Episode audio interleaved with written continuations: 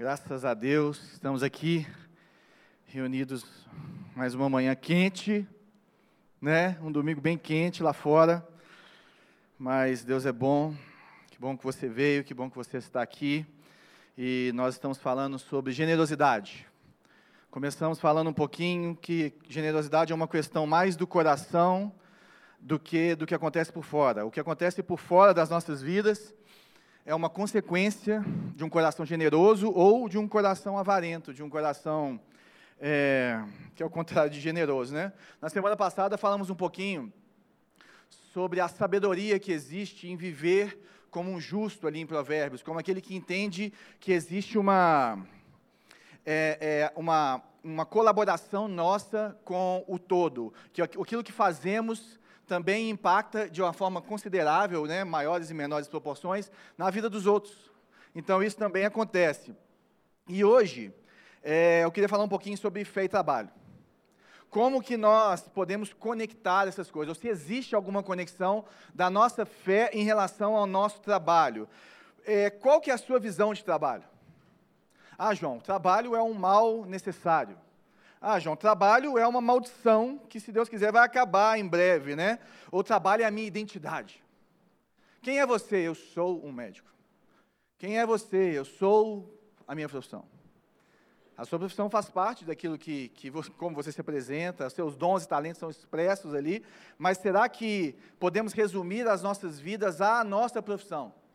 Será que, que, que, que a nossa identidade está firme ou fixada na nossa na nossa profissão. Então é isso que a gente quer dialogar um pouquinho hoje, né? Queria falar um pouquinho qual que é a visão bíblica do trabalho e como que a gente pode aplicar isso nas nossas vidas. É um, é um vamos falar assim, é uma, é um tema bem amplo, né? E queria começar com um texto aí de 2 Tessalonicenses, no capítulo 1. E é interessante que quando Paulo escreve 2 Tessalonicenses, ele está trazendo uma resposta à carta de 1 Tessalonicenses. 1 Tessalonicenses, ele fala muito da volta de Cristo. Ele fala que Jesus está voltando, ele fala que nós precisamos olhar para as coisas do alto. E aí, o que acontece? O pessoal para de trabalhar, para de casar, para de ter filho, para de fazer as coisas, e ele escreve 2 Tessalonicenses e fala assim, gente, não é bem assim. Jesus está voltando, mas nós continuamos vivendo nessa expectativa, mas nós continuamos vivendo. E no primeiro capítulo, no verso 11, está escrito o seguinte: Conscientes disso, oramos constantemente por vocês, para que o nosso Deus os faça dignos da vocação e com poder cumpra todo bom propósito e toda obra que procede da fé. Então, Paulo está orando por esse povo, orando para que, eles, para que Deus os faça dignos de uma vocação que existe neles, e será que essa vocação ela se resume a pregarmos Jesus, se resume a trabalhos ministeriais na igreja, ou será que essa vocação ela é um pouco mais ampla e ela deve permear todas as áreas, toda a nossa vida, em todos os momentos, em, em todas as horas que, que, que vivemos, né? Em cada momento da nossa vida, de criança, de adolescente, de jovem, de idoso, de aposentado. Então essa que é a ideia, porque ele fala assim, olha, assim ele fala: ó, se Deus nos fizer dignos da, da nossa vocação com poder, nós vamos cumprir o bom propósito e toda obra que procede da fé. Será que o trabalho pode proceder da fé? E assim o nome de Jesus vai ser glorificado e vocês nele, segundo a graça de nosso Senhor Jesus Cristo. Então, qual é a ideia hoje aqui? É, eu não vou pegar um texto base e trabalhar ele, como eu sempre faço, a gente chama de pregação expositiva, mas eu quero pegar a narrativa bíblica básica de criação, queda, redenção e restauração e apresentar o trabalho em cada uma desses quatro, cada um desses quatro pontos. Que Deus nos dê essa graça nessa manhã de fazermos isso. Então vamos orar. Senhor, muito obrigado por essa manhã. Muito obrigado porque o Senhor é bom, porque o Senhor nos reuniu aqui, porque a Sua palavra é tudo o que precisamos quando temos o Teu Espírito Santo em nós. Então nos ensina, nos ensina nessa manhã, Pai, a, o que o Senhor tem para as nossas vidas a respeito do nosso trabalho, da nossa vocação, da amplitude daquilo que fazemos a cada dia em nome de Jesus. Amém. Então, quando falamos de criação, Deus cria o mundo do nada, ex nihilo, do nada, cria o homem do nada, e ali em Gênesis, no capítulo 1, de 26 até 28, Deus fala algumas coisas para o homem que no estudo teológico, no estudo mais aprofundado, assim, ou sistemático da Bíblia, a gente chama de mandato cultural. É um mandato de Deus para o homem gerar cultura ou é, participar da cultura. Eu separei só o verso 28. Ó, eu pulei aqui, né? É, Deus os abençoou e lhes disse: Sejam férteis e multipliquem-se, encham e subjuguem a terra, dominem sobre os peixes do mar, sobre as aves do céu, sobre todos os animais que se movem na terra. Ou seja, quando você olha para esse versículo, você acha que Adão e Eva tinham que trabalhar ou não? Isso é antes da queda. Ele está falando para ser fértil, tinha um trabalho aí de, de, fertilidade entre os dois, um trabalho muito bom. Né? Que a mulher não tinha nem dores de parto ainda. Aí depois ele fala: vocês vão encher e subjugar a terra. Ou seja, para subjugar, para dominar, você precisa de exercer alguma coisa, você precisa de trabalhar, você precisa de. de ele fala assim: olha, dominem sobre os peixes dominem sobre a terra, dominem sobre o mar, ou seja, o homem, o que, que qual que é o papel do homem? Então a primeira conclusão que nós precisamos ter no nosso coração sobre trabalho a respeito da criação é que o trabalho não é resultado da queda.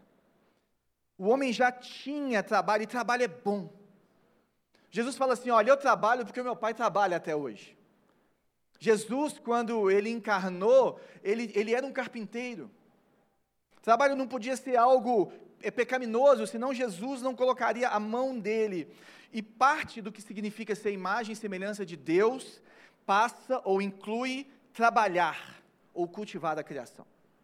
É isso que está aqui. E essa palavra dominem, que tem aqui, ou subjuguem, é interessante porque o original hebraico dela é governem exerçam governo, exerçam domínio e que nós podemos chamar de administração criativa ou mordomia criativa. O que é essa administração criativa?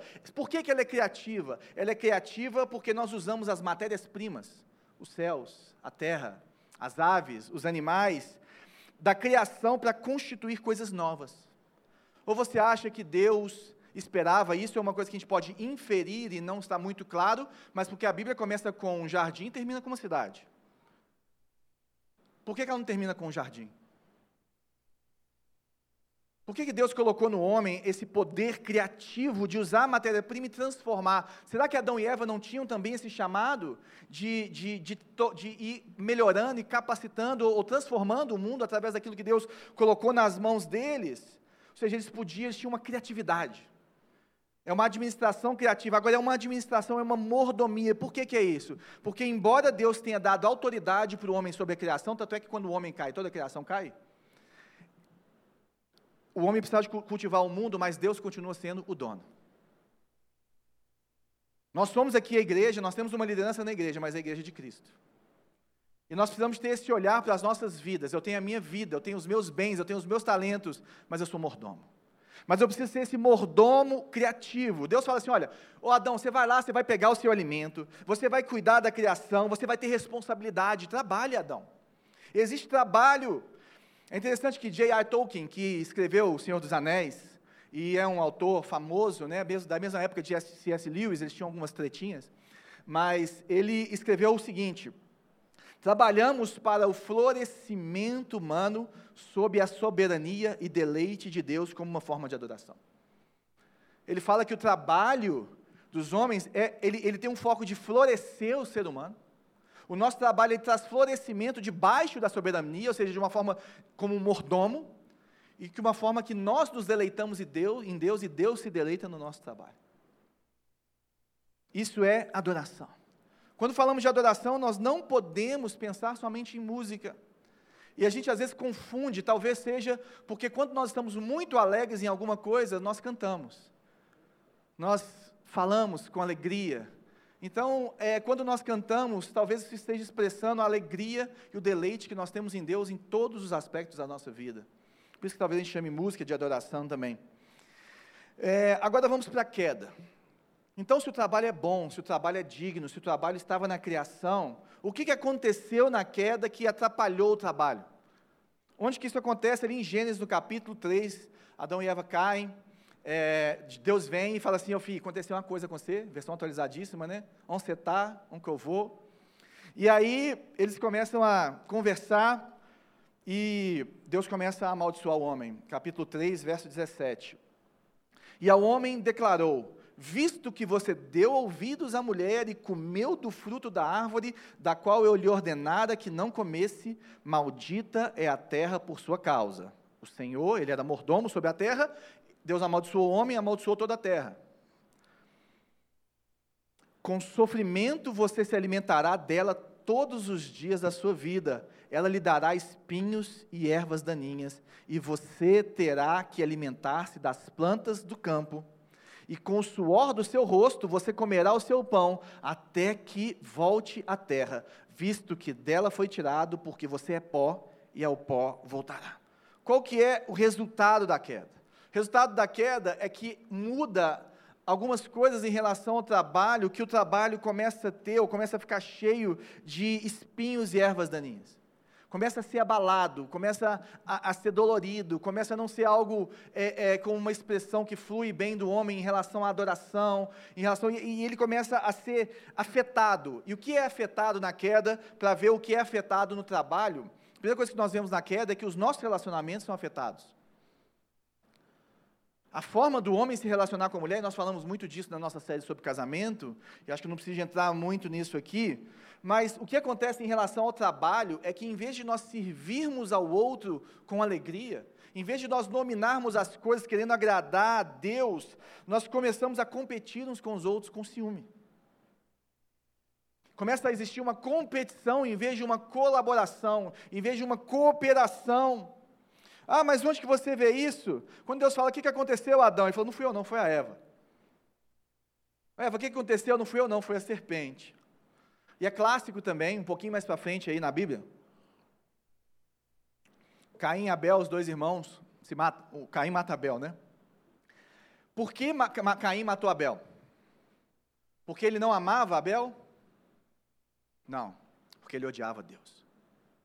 Caim ficou tão é é, é, é, é, mexido, transformado. Você pode ler o texto, está escrito isso lá, não dessa forma, mas você pode ler isso e vai entender isso lá. Ele fica tão transformado com a exortação que Deus dá para ele, pela forma como ele apresenta o trabalho dele para Deus, pela forma como ele apresenta a oferta dele para Deus, que ele vai lá e mata o irmão dele por ciúme. Porque Deus aceitou a oferta de Abel e não aceitou de Caim. Olha como, como é transformado, como a queda transforma os nossos relacionamentos, mas também no, a nossa relação com o próprio trabalho também está quebrada. Por quê? Porque em vez de nós adorarmos a Deus com, com o nosso trabalho, em vez de nós termos, é, termos essa administração criativa que nós tínhamos ali, nós começamos a usar o trabalho como um meio de autorrealização como um meio de obter identidade, como um meio de obter poder, como um meio de fazer algo para nós, uma forma de criarmos um nome para nós, uma identidade. Ah, João, não é possível. É, vamos lá para Gênesis 11. Gênesis 11, os homens começam a se unir, todo mundo falava a mesma língua até aí. Né? E ali tem, eles vão ali para um lugar que é chamado Babel, que também pode significar Babilônia mais para frente e disseram uns aos outros, são os homens falando uns com os outros a respeito dessa cidade: Vamos fazer tijolos e queimá-los bem. Usavam tijolos em, em lugar de pedras, piche em vez de argamassa. Depois disseram: Vamos construir uma cidade com uma torre que alcance os céus Assim, nosso nome será famoso e não ter, seremos espalhados pela face da terra. O Senhor desceu para ver a cidade e a torre que os homens estavam construindo. Olha o que, que acontece. Então os homens estão caídos, e começam a ter ciúme, começam a ter o trabalho como uma forma de obter identidade, de obter poder, de, de se sentir bem para ele mesmo. E aí eles falam assim: oh, gente, vamos fazer o seguinte, vamos construir uma cidade. Olha como essa essência de construir uma cidade está no homem. Por isso que assim, eu pessoalmente, João, né, já é uma coisa muito à parte assim da, da do, do, básico da Bíblia. Eu entendo que se o homem não tivesse caído, por exemplo, ele poderia acabar fazendo cidades, porque a Bíblia termina com uma cidade, os homens começam a fazer cidades. E ele fala assim: nós vamos fazer uma cidade, mas para que que nós vamos fazer essa cidade? Para que o nosso nome seja grande. Quem está no centro dessa cidade? É o homem. Quem está no centro desse trabalho, quem está no centro dessa criação é o próprio homem. Agostinho, ele escreveu sobre isso quando ele fala da cidade de Deus e da cidade dos homens. Ele que trouxe essa, essa visão dessa, dessa cidade conturbada, dessa cidade é, é, é, distorcida, em que o homem é o centro. Ah, João, então quer dizer que eu não posso, se eu ficar famoso por algum motivo, se eu tiver poder, se eu tiver dinheiro, se eu acabar é, me tornando uma pessoa grande na terra, isso tem problema em relação a isso? E Deus é tão sábio que logo no capítulo 12, logo depois desse texto, ele vai nos mostrar a resposta para isso. Porque ele chega para Abraão e fala assim: sai da tua terra, do meio dos seus parentes, da casa de seu pai, e vá para a terra que eu lhe mostrarei. Farei de você um grande povo e o abençoarei, tornarei famoso o seu nome, e você será abençoado. Uai. Mas é o nome de Abraão que vai ser famoso, não deveria ser o nome de Deus? Ele vai ser grande, ele vai ter muita, não, uma descendência, que nós fazemos parte dessa descendência hoje na fé e no, no reino de Deus. Qual que é a diferença entre Babel e Abraão? Porque nós vemos aqui que o problema não está em ter fama ou poder, mas é em quem está no centro. Quando o nome de Abraão cresce, quando o poder de Abraão cresce, quando a, a, o domínio de Abraão cresce, quem está dominando? Para quem que esse homem aponta? Quem está no centro do coração desse homem? Quem, quem ele quer agradar? Quem ele está ouvindo? Quem ele está obedecendo? Ele está formando um reino para quem? Essa é a diferença. A diferença dos dois é quem está no centro. O problema é que quando nós estamos caídos, quando nós não somos lavados e remidos pelo sangue de Jesus, quando o Espírito Santo não nos convence do pecado, da justiça e do juízo, nós somos 100% incapazes de entendermos essa verdade. Nós podemos ver, por exemplo, quantas empresas é, fazem um bem danado para outras pessoas e não, não tem nenhum, nenhum, nenhum cristão ali. Isso nós vemos a essência de Deus ali, a graça comum. Né? Nós temos ainda uma imagem distorcida, atrapalhada de Deus, mas nós temos.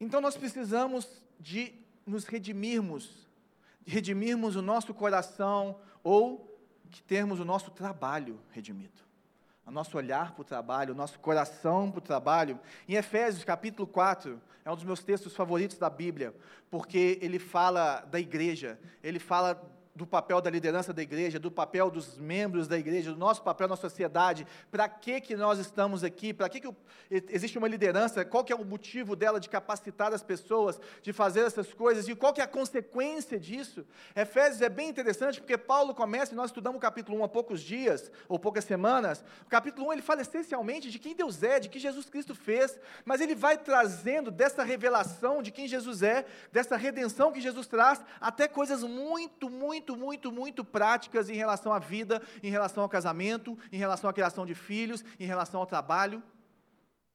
E ele termina falando: olha, para você viver assim, você tem que vestir a armadura de Deus todos os dias. E vestir a armadura de Deus, gente, não é você ficar declarando isso no seu quarto, é você entender quem você é em Cristo e viver de forma obediente. Entender o poder que está nele. Então, Efésios 4, 1 como prisioneiro no Senhor, porque ele estava preso ao escrever essa carta, rogo-lhe que, rogo-lhes que vivam de maneira digna da vocação que receberam. Segundo texto sobre vocação, e ele vai falar sobre essa vocação, só que essa vocação não começa, olha, cuidado com o tipo de trabalho, não. Essa vocação começa, olha, nós temos um só Senhor, um só Espírito, um só batismo, Ele é Senhor de todos. Jesus Cristo resgatou vocês mas ele separou uns, capítulo 4, versículo 11, para apóstolos, mestres, evangelistas, pastores, profetas, para quê? Para poder é, é, é, ensinar aos santos, para poder capacitar a igreja a viver o ministério. E aí ele começa a falar desse ministério, que é um ministério que nós devemos crescer em conhecimento da verdade, e em conhecimento do amor, em amor uns pelos outros, em amor pelos de fora, para que nós não sejamos levados para um lado, por outro, por todo o vento de doutrina. Então, o primeiro papel do pastor é capacitar a igreja a não se jogar por heresias e, e, e falsos ensinos da Bíblia e para capacitar cada um a viver a sua vocação, a sua vocação dentro da igreja, a sua vocação fora da igreja. E por que, que eu estou falando fora? Porque logo depois que ele termina essa exposição maravilhosa, lá para o versículo 14, 15, ele começa a falar de forma prática da vida cristã. Até que ele chega no 22 e fala o seguinte: quanto à antiga maneira de viver, vocês foram ensinados a despir-se do velho homem, que se corrompe por desejos enganosos, desejo de fazer o seu próprio nome, desejo de ser grande, a serem renovados no modo de pensar e a revestir-se do novo homem, criado para ser semelhante a Deus em justiça, em santidade, provenientes da verdade. O que, que seria viver, ser semelhante a Deus em justiça e em santidade? Em santidade, realmente vivendo de forma que agrada a Ele, de forma santa, de forma separada, mas em justiça. E a palavra justiça, que ela é uma tradução, ou vem da ideia da, do, daquela palavra justiça que era usada no Antigo Testamento, que aparece mais de 200 vezes no Antigo Testamento, em hebraico é mishpah.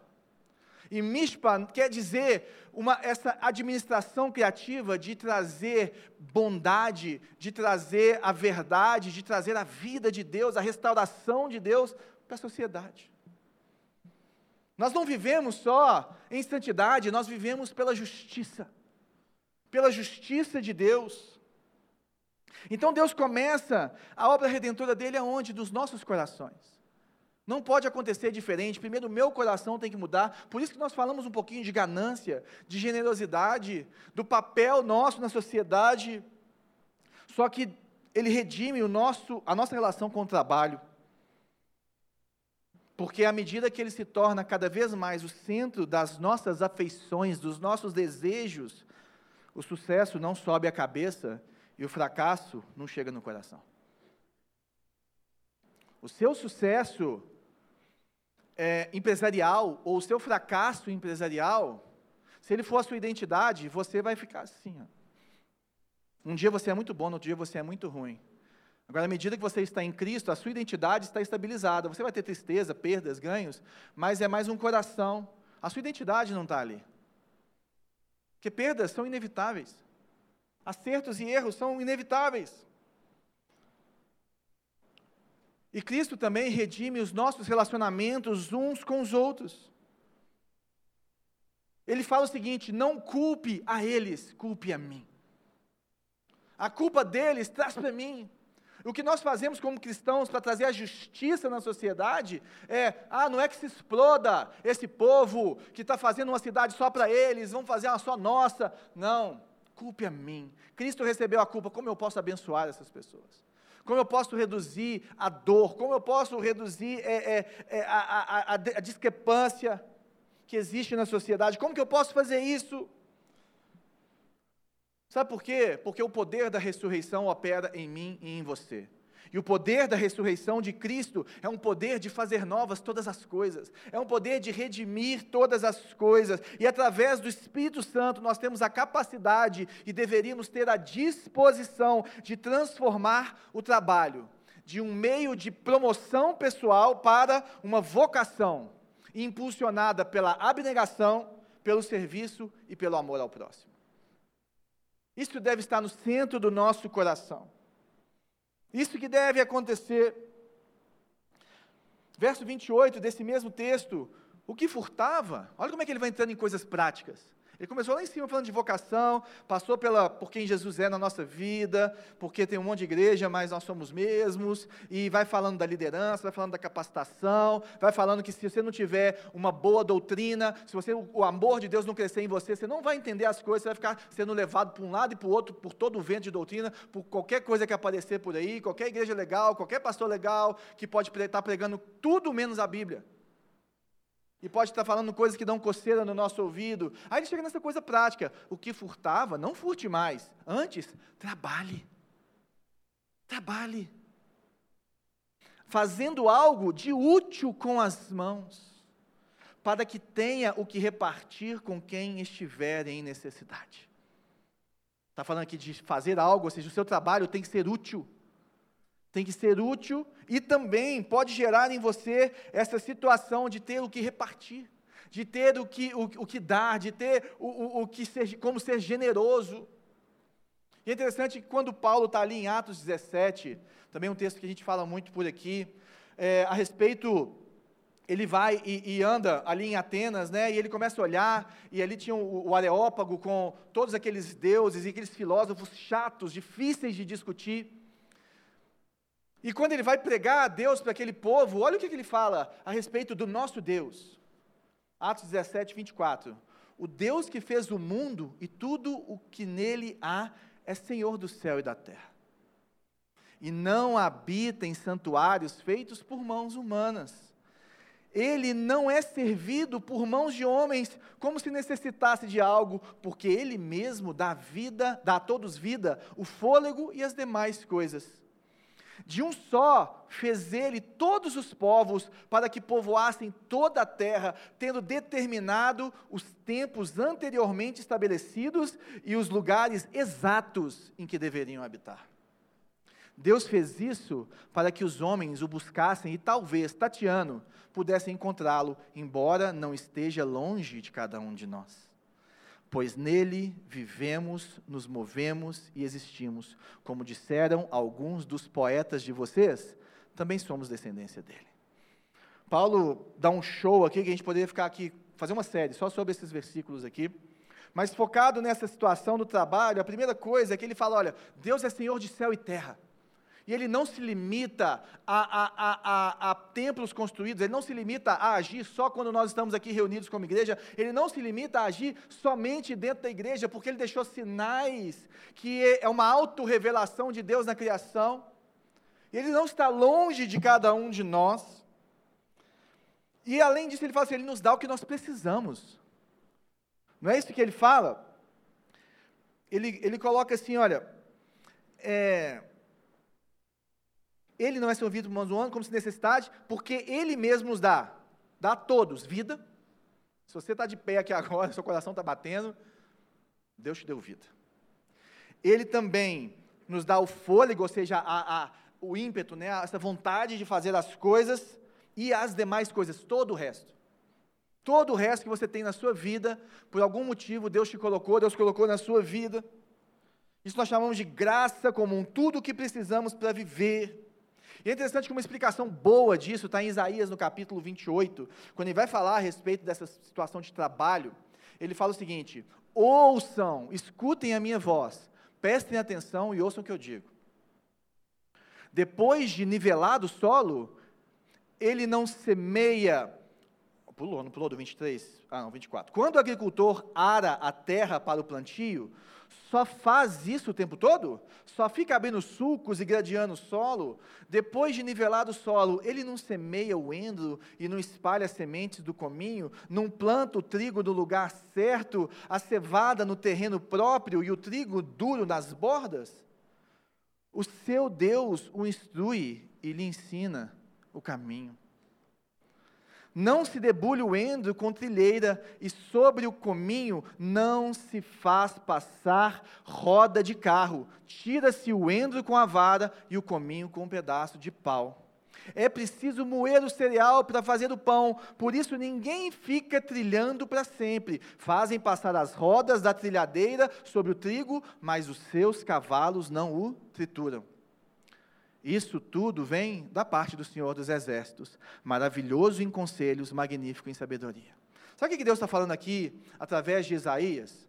Que a sua capacidade de gerar recursos, de gerar dinheiro, de plantar, de colher, de trabalhar, de ensinar, de ser ensinado, de tocar, de, de, de julgar, vem do Senhor dos Exércitos. Ele colocou uma capacitação em você, na sua vida, para que você possa fazer isso. Ele colocou dons e talentos únicos na sua vida para que você possa ter esse discernimento, esse chamado, essa vocação. Ele é maravilhoso em conselhos e magnífico em sabedorias. E é interessante que Paulo, ali em Atos 17, ele termina falando o seguinte: Nele nós vivemos, movemos e existimos. Sabe o que ele quer dizer com isso? Primeiro, que nós temos que tomar cuidado com a separação entre santo e profano, entre secular e, e, e da igreja.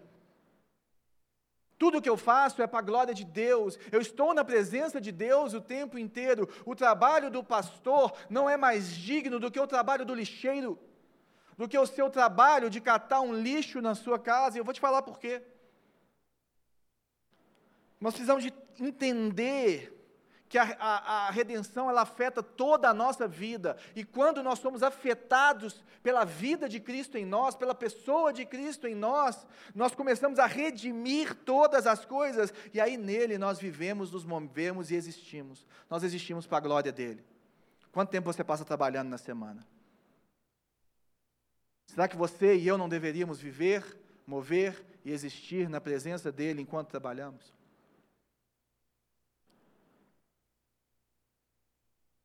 Deixa a redenção afetar toda a sua vida. Abraham Kuyper escreveu o seguinte: Se Deus é soberano, então o seu senhorio deve se estender por todas as áreas da vida e não pode ser restrito às paredes da igreja ou dentro da obra cristã.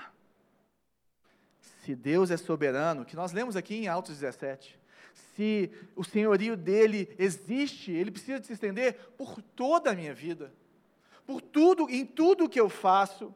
Por quê? Porque existe a restauração. Nós já entendemos o trabalho na criação, nós já entendemos o trabalho na queda, nós já entendemos o trabalho na redenção, mas nós temos a restauração de todas as coisas. Em Atos 3, ali logo no início da igreja, é interessante que está escrito o seguinte, Atos 3, 21. É necessário que ele permaneça no céu. Ele quem? Jesus.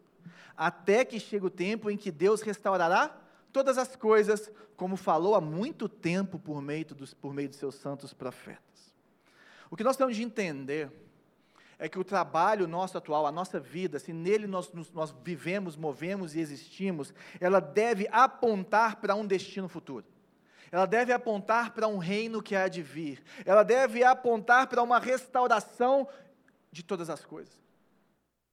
Ela deve apontar para isso tudo. Gente, nós não vamos entrar no jardim, nós vamos entrar numa cidade.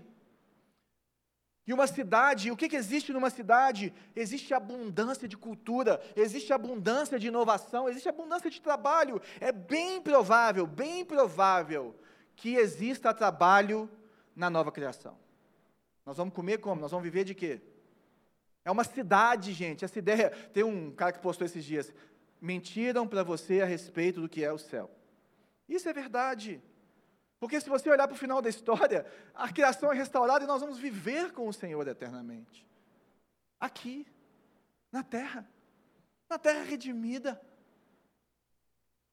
Então nós precisamos de, de olhar e, e, o trabalho, a nossa vida, viver, mover, existir nele, o reino de Deus que está no seu coração, que está no meu coração, que está na nossa vida, ele deve antecipar essa realidade futura.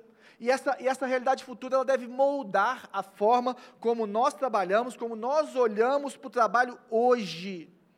Porque nós sabemos que esse trabalho que nós começamos hoje, e que vários cristãos fizeram ao longo de toda a história da igreja, ela vai se concretizar. Aleluia. Ela vai acontecer.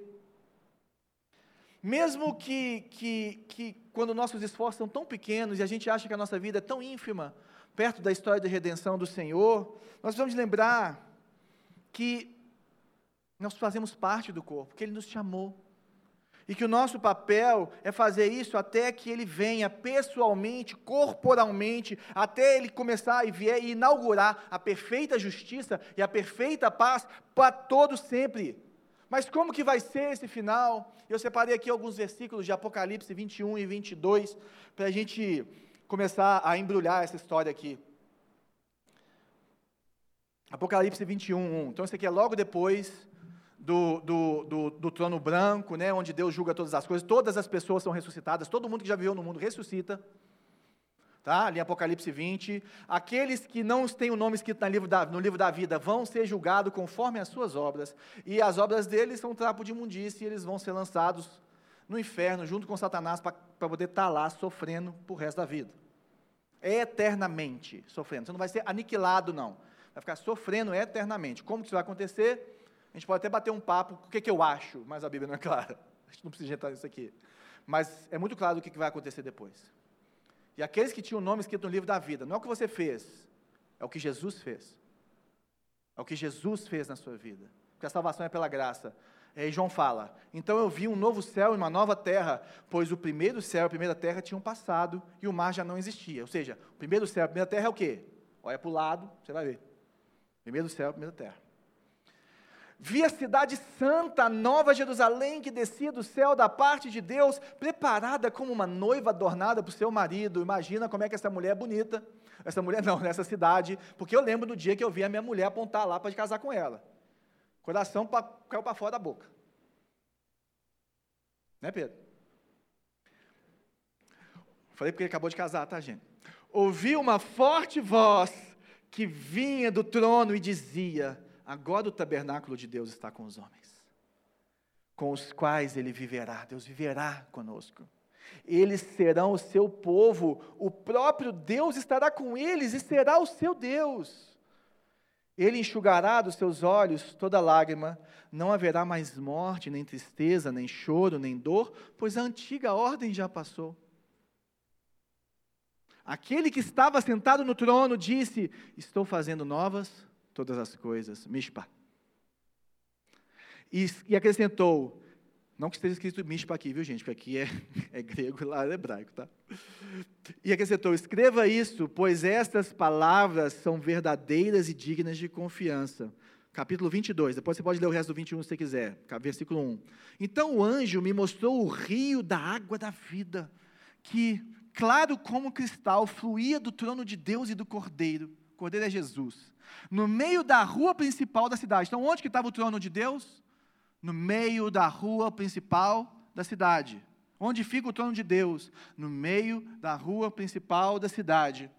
De cada lado do rio estava a árvore da vida. Lembra daquela árvore que Adão não podia comer mais dela?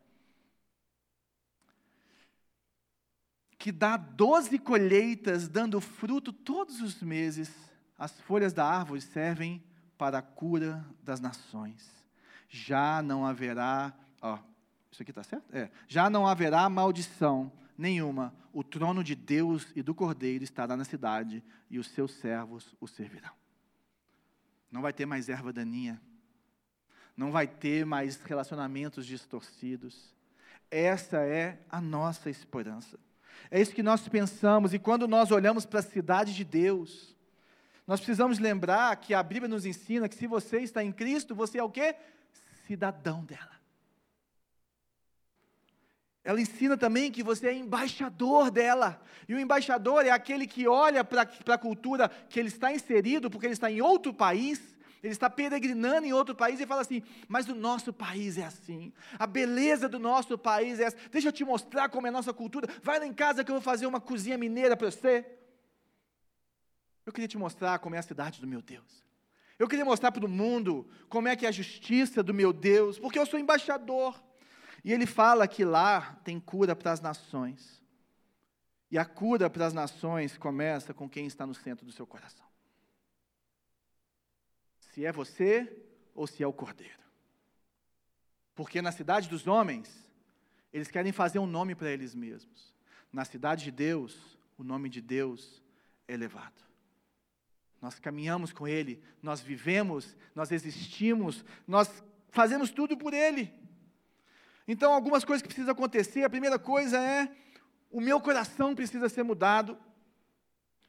O Evangelho, ele te dá uma nova identidade sem a qual o trabalho vai te afundar. Noventa e tantos por cento das pessoas do mundo não vão ter um sucesso tão grande a ponto de falar assim: olha como eu sou bom de trabalhar.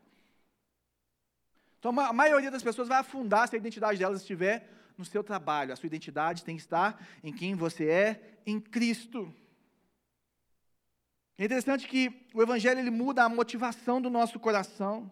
Em vez de eu querer um ganho egoísta, eu começo a adorar a Deus e a servir a Deus.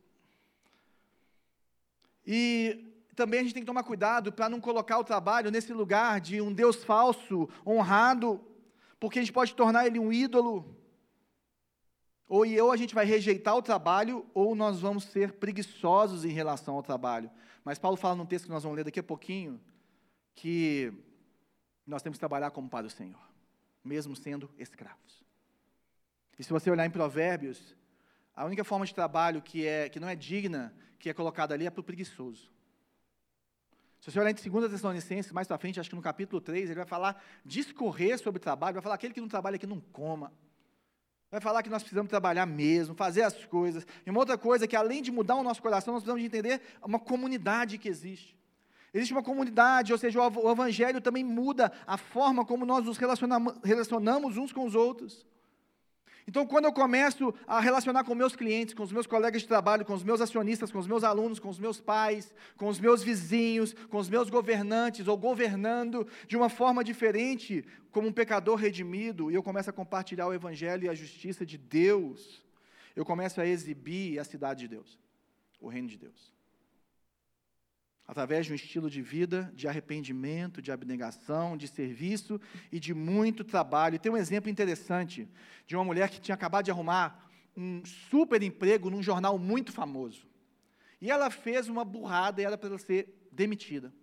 E não sei o que, é que aconteceu, que o patrão dela foi lá nos chefes e assumiu a culpa, falou, não, a culpa é minha. Eu não treinei ela bem, eu não capacitei ela, então o problema é meu. O problema não é dela. O que aconteceu? Essa mulher não foi mandada embora. E ela chegou para o patrão dela e falou o seguinte: Por que, que você fez isso? Ele falou assim: Ah, porque eu não te treinei bem. Você não merece. Você merece um monte. Eu gosto de você. Não. Por que, que você fez isso? Não, porque eu acho que você precisa de uma segunda chance. Eu, eu vejo potencial. Não. Por que, que você fez isso? Ele falou assim: Porque eu sou cristão. E todos os louros do nosso trabalho aqui, os nossos chefes vão bater no peito e falar que é deles. Agora, a nossa culpa, eles vão cuspir na nossa cara. Jesus fez o contrário por mim, eu estou fazendo por você. Essa mulher procurou o pastor Tim Keller na Redeemer e teve algumas conversas com ele e contou essa história para ele. Desse patrão que assumiu a culpa no lugar dela. Que fez justiça. Não estou falando para você fazer isso toda hora, não, mas é um coração redimido. Ele assumiu a culpa O Evangelho te dá um novo conceito de dignidade de qualquer trabalho, sem o qual o, tra o trabalho se torna entediante. Martim Lutero fala que se o trabalho, se o seu trabalho ajuda as pessoas, ele é um trabalho de Deus. Todo trabalho é digno, com algumas exceções. Se ele não está ajudando as pessoas, por exemplo, um trabalho de prostituição, por que, que ele não é digno? Porque ele está diminuindo as pessoas, tanto quem se prostitui quanto quem, quem consome, aquele, consome aquele trabalho. Então existem trabalhos que não são dignos, por quê? Porque eles não estão gerando vida, não estão trazendo justiça, eles estão acabando com a sociedade.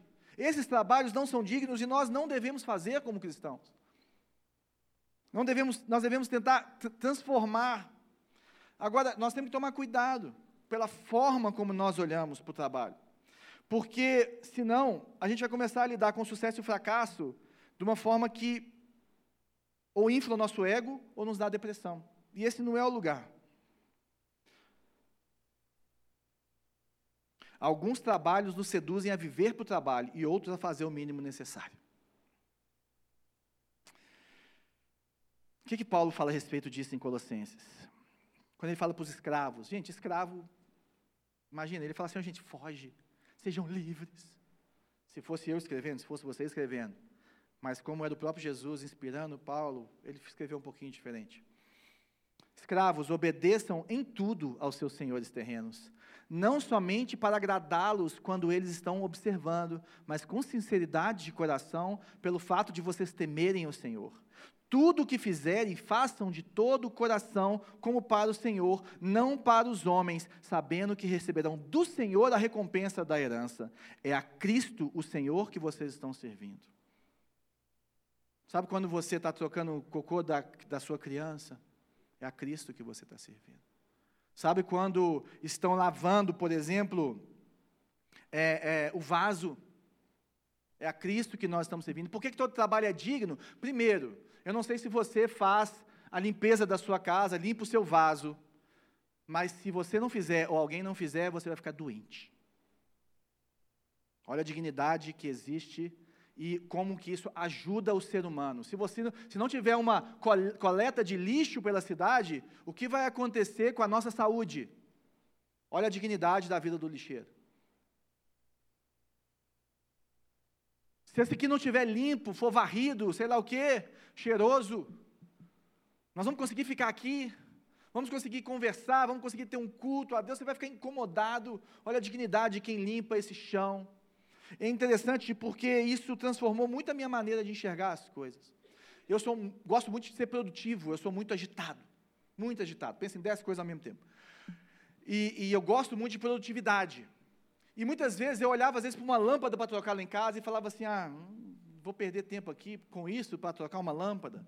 Vou perder tempo com, com sei lá, é, é, é, jogando videogame com meu filho, quando eu poderia estar estudando a Bíblia para pregar melhor, para ensinar melhor as pessoas. E esses textos, e esses, essa semana, Deus me confrontou muito nisso, e me ensinou muito nisso. Me ensinou a descansar nele e saber que a hora que eu abraço meu filho é um trabalho digno e produtivo. A hora que, que, que eu troco a fralda do Pedro, a hora que eu ajudo a Maria a ir no banheiro, a hora que eu troco o xixi dela quando ela faz xixi de manhã. É tão digno quanto agora que eu estou expondo as Sagradas Escrituras aqui e que eu preciso aquietar meu coração e saber que eu estou adorando a Deus nessas mínimas coisas, no abraço. Isso tudo é digno, isso tudo é adoração, isso tudo traz justiça. A cada abraço, a cada forma de acolher a minha família, por exemplo, eu estou mostrando a justiça de Deus e quem Deus é e o reino de Deus para eles. Quando eu sou um bom patrão para, para as pessoas que trabalham para mim, eu estou mostrando o reino de Deus e a sua justiça para essas pessoas. Esse é o meu chamado, esse é o seu chamado. Quando eu trabalho para alguém, por mais que essa pessoa não mereça, me pague mal, eu tenho que fazer o meu melhor, eu não posso ser preguiçoso, eu tenho que cumprir os meus compromissos, eu tenho que fazer com excelência, porque é a Cristo que vocês estão servindo. Crente faz as coisas com excelência. Ou seja, como que eu sei que o meu trabalho agrada a Deus? Só você pensar que a forma cristã de trabalhar é fazer bem feito. A forma cristã de trabalhar é fazer bem feito. Como é que um piloto agrada a Deus? Sobe o avião e desce o avião, meu filho. Se ele pousar o avião, ele agradou a Deus. Como que o cavador de buracos agrada a Deus? E tem essa história do cavador de buracos, né? Que tinha três caras cavando buraco. E ia cavando buraco e teve um que todo dia no final do dia ele ficava ali, olhando para o buraco, como se estivesse olhando assim para a mulher da vida dele, sabe? E perguntasse, ô cara, por que, que você fica olhando com cara de bobo para o buraco? Ele falou assim, eu fico olhando, porque se Jesus tivesse feito esse buraco, ele tinha feito igualzinho. Nossa, esse, esse, esse buraco está excelente, está maravilhoso. É assim que você olha para o seu trabalho? É assim que você olha para o seu buraco? Ou seja, nós temos que valorizar todo o trabalho, porque eles demonstram a imagem de Deus todo trabalho que enobrece o homem, que melhora a sociedade. E o Evangelho também nos dá um padrão moral sem o qual você se corrompe. Em vez de falar assim, o que é legal nesse estado? O que é legal em Belo Horizonte? O que é legal? Ah, em Nova Lima eu posso fazer. Agora na pandemia tinha isso, né? A gente podia reunir, o pessoal de Belo Horizonte não podia. E se fosse imoral, de acordo com a palavra de Deus, a gente se reunir? A gente deveria se reunir porque podia? O cristão, ele não faz o que pode na lei, ele faz o que é certo diante de Deus. Isso está melhorando a vida das pessoas, isso está trazendo a justiça de Deus para as pessoas, está dando espaço para as pessoas expressarem o seu trabalho, trabalharem melhor, exercerem os seus dons, os seus talentos, porque tudo que façamos, façamos para o Senhor. Porque o Evangelho ele transforma a nossa cosmovisão, ou seja, a nossa visão de mundo e a cultura, nós precisamos pensar na cultura. Seja que uma empresa específica ou a cultura em geral, o nosso trabalho tem efeitos em cascata que vão muito além do que podemos imaginar em qualquer momento. Pequenas decisões suas podem transformar a vida das pessoas. Pequenas decisões a respeito do seu tempo, a respeito da forma como você trata as pessoas, como você recebe as pessoas. Porque quando nós trabalhamos com propósitos egoístas, coisas perigosas podem acontecer e nós podemos nos aproveitarmos dos outros. Agora, quando elas são feitas para a glória de Deus e por amor ao outro, as pessoas começam a florescer. Esse é o trabalho cristão, essa é a redenção cristã, esse é esse olhar que nós temos. O Evangelho te dá uma nova cosmovisão, sem a qual o trabalho será o seu senhor e não o seu servo. Nós, opa, pulou aqui. nós somos, deixa eu ver se tem aqui, é isso aqui. Nós somos a mão de Deus trabalhando para sustentar e manter o mundo. Já parou para pensar nisso?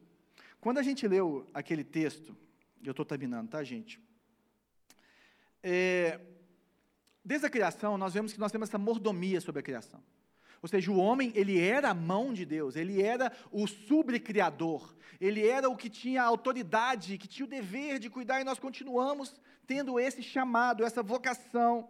E é interessante que naquele texto de Apocalipse 22 fala que a árvore, a, a, a folha da árvore da vida é a cura para as nações. A folha da árvore da vida é a cura para as nações. É interessante que o cristianismo, ele traz uma forma muito sofisticada de trabalho, porque sem ele nós vamos nos frustrar.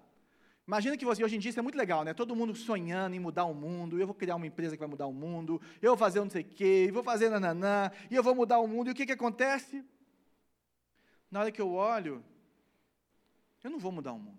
Eu mudo a, a vida de algumas pessoas, de poucas pessoas, outros, outros até de mais pessoas, mas eu não mudo o mundo, e isso pode me frustrar.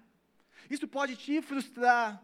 Agora, o cristão, ele sabe de uma coisa: que o trabalho dele é uma folha da árvore da vida que cura o mundo, mas que nós temos a árvore. Você sabe que Deus te deu a bênção de, de atuar naquele espaço que você tem hoje, na, na, na, nas limitações que você tem hoje, nos dons que você tem hoje. Você tem a sua folha. Só que você sabe que aquilo pode não ser suficiente, mas que você está trabalhando para a árvore da vida que é do nosso Senhor. Você está contribuindo para o reino de Deus e a sua justiça. Isso muda, porque você não vai se frustrar quando você pensa nisso, quando você tem essa esperança futura. Mas, João, como que eu acho a minha folha? Quando, como você acha a sua folha? Vou tentar ser rápido, porque eu já passei muito do tempo. Mas é afinidade, afinidade, habilidade e oportunidade. O que, que é isso? Afinidade. Você tem desejo de fazer as coisas. Ah, eu tenho desejo de trabalhar com isso, eu tenho um desejo danado de fazer as coisas. A habilidade, eu tenho habilidade, porque, gente, afinidade sem habilidade é uma coisa de nada. Gente, eu queria muito poder pregar, mas não consigo nem falar. Eu queria muito cantar, mas nem seu filho fica do seu lado quando você canta. Não adianta ter afinidade, tem que ter habilidade. Mas esses dois sozinhos também, habilidade e afinidade sem oportunidade também não funcionam. Então nós não podemos nos frustrar, falar assim, ah, no dia que abrir uma porta, no dia que o pastor me passar o microfone, vocês vão ver. No dia que eu puder trabalhar em tal lugar, no dia que aquela empresa me contratar, eu vou transformar o mundo, não. Qual que é a oportunidade você tem hoje dentro da sua afinidade, dentro da sua habilidade? O que, que Deus colocou na sua mão hoje? Qual que é a sua folha hoje? Qual que é a sua folha hoje? Como posso fazer uma folha hoje? Kevin Young, escreveu o seguinte: Nunca pense que você é um cidadão de segunda classe no reino de Deus. E se estiver no ministério, se não estiver no ministério de tempo integral, você pode honrar o Senhor como professora, mãe, médica, advogado, bancário ou assistente social. Você pode trabalhar no varejo, fast food, política ou grandes negócios. Você pode ser açougueiro, padeiro ou fabricante de velas. Você pode ser qualquer coisa que quiser, desde que não seja preguiçoso e tudo o que você fizer seja para a glória de Deus. E a, a colisão pelo Evangelho, eles também têm uma, uma visão teológica interessante sobre o trabalho. Ele fala assim: tal igreja que integra fé e trabalho não apenas apoiará o envolvimento dos cristãos na cultura, mas também os ajudará a trabalhar com distinção, excelência e responsabilidade em seus negócios e profissões. Desenvolver ambientes de negócios humanos, porém criativos e excelentes, a partir da nossa compreensão do Evangelho, é parte do trabalho de trazer uma medida de para a criação de Deus no poder do Espírito. Trazer alegria, esperança e verdades cristãs nas artes também faz parte deste trabalho. Queria que nós orássemos nesta manhã sobre o nosso trabalho. Queria que o Senhor impactasse a minha vida e a sua vida, para que nós pudéssemos olhar para as nossas folhas hoje, porque a visão de trabalho cristã não é só uma forma de sustentar, hoje a gente não tem problema nenhum, tem vezes que você vai ser abnegado, que você vai construir a sua folha, tendo um trabalho pior, ou que, que, que gera menos impacto, para poder sustentar a sua família. para dar uma vida melhor para sua família. Isso também é fazer árvore, isso também é trazer dignidade, isso também é olhar para os de dentro, isso não tem problema. Mas nós precisamos de olhar para o trabalho, não só como uma forma de sustento ou de ganhar dinheiro ou de desenvolvimento pessoal, mas como um chamado de servir a Deus e amar o próximo. Amém? Senhor, muito obrigado por essa manhã, Deus. Eu oro por cada um que está aqui, por mim, cada um que pode chegar a escutar essa mensagem, ou por, pela forma como cada um que está escutando vai passá-la para frente, para que possamos entender, Pai, a beleza que há no trabalho. Entender que nós somos filhos, imagem e semelhança de um Deus criador, de um Deus que trabalha, de um Deus que fez todas as coisas e que mandou Jesus para redimir todas as coisas, que é Senhor sobre todas as coisas e que a sua justiça vem. E que nós, como cristãos, fazemos parte desses eleitos do Senhor que podem e devem trazer a sua justiça para a humanidade. Senhor, dá-nos essa graça. Que possamos olhar para todo o trabalho que, que, que traz melhora para a humanidade e para a criação do Senhor como algo que é do Senhor, como algo que agrada a Deus. Não nos deixe ser preguiçosos, não nos deixe fazer o mínimo necessário, mas que trabalhemos com muita excelência, com muita criatividade para a honra e glória do Senhor, Pai, porque nós estamos aqui para representar a cidade do Senhor e não a cidade dos homens. Que venha o teu reino e seja feita a tua vontade sobre as nossas vidas, em nome de Jesus. Amém. Antes da gente ir para a ceia, deixa eu só te dar as quatro perguntinhas aqui para te cutucar mais um pouquinho nessa manhã. O que você faz todos os dias? O que você faz todo dia? Como você se sente em relação a isso? Vocacionado, frustrado? Como o seu trabalho é uma forma de amar o próximo? Que pressões morais você enfrenta em seu trabalho, sua função e no seu setor? E de que forma o Evangelho moldou a sua visão sobre o trabalho? O Senhor nos dê essa graça de podermos responder isso e nos fortalecermos no Senhor e vivermos de uma forma íntegra, santa e bela fé e trabalho. Deus é bom.